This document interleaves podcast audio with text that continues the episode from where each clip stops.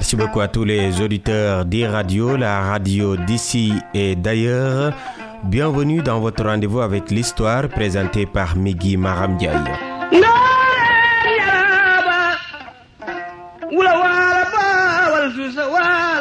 Le Sénégal dans l'histoire au cœur de l'hémicycle dans ce numéro.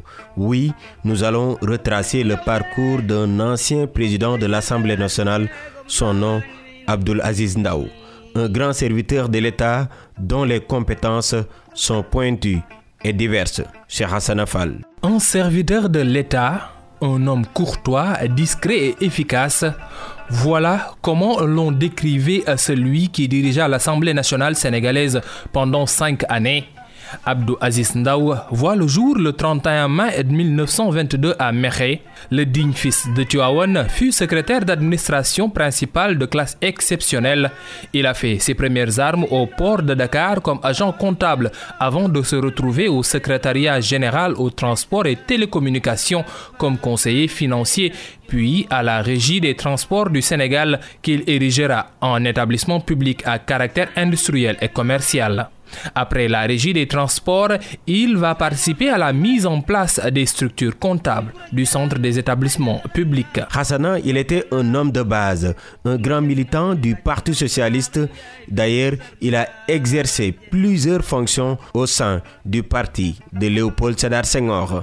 Abdouaziz Ndaou est l'une des identités remarquables qui auront évolué autour du président Abdou Diouf.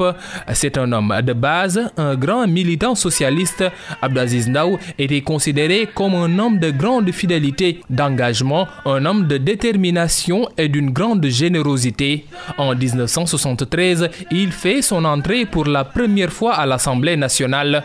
Réélu pour un autre mandat, il gravit tous les échelons en passant de vice-président de l'Assemblée au poste de questeur et de président de l'institution parlementaire en 1988 après la démission de son prédécesseur Daouda Sow. Cinquième président de l'Assemblée nationale, Abdou Aziz Ndaou a, durant son magistère, entretenu d'excellentes relations avec les députés de l'opposition. Il quitte la tête de l'Assemblée nationale en 1993.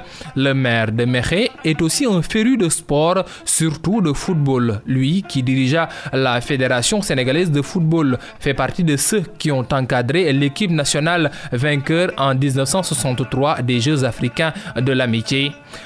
Abdou Aziz, qui est par ailleurs chevalier de l'ordre national du Lion, est décédé le 12 avril 2011 et repose désormais dans sa ville natale de Mekhe. Hassan Afal, merci beaucoup d'avoir révisité la vie et l'œuvre de cet ancien président de l'Assemblée nationale, Abdul Aziz Ndaou.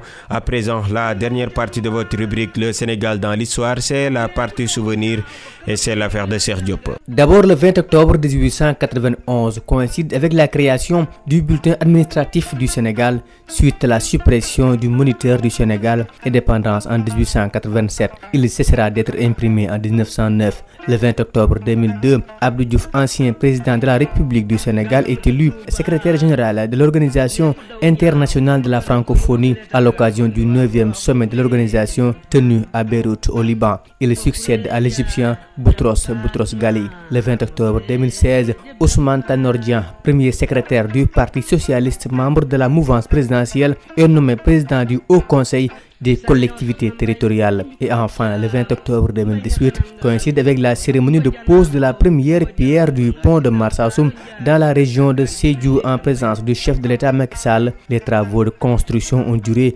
18 mois. L'ouvrage d'une longueur de 480 mètres qui a nécessité un investissement de plus de 20 milliards de francs CFA devra permettre de désenclaver totalement le sud du Sénégal et favoriser le développement économique et social de la région naturelle de la Casamance. Son met un terme à ce numéro de votre rendez-vous préféré, le Sénégal dans l'histoire. C'était le troisième numéro de la semaine présenté par Migui Maram Ndiaye avec l'appui technique de Serine Saludem.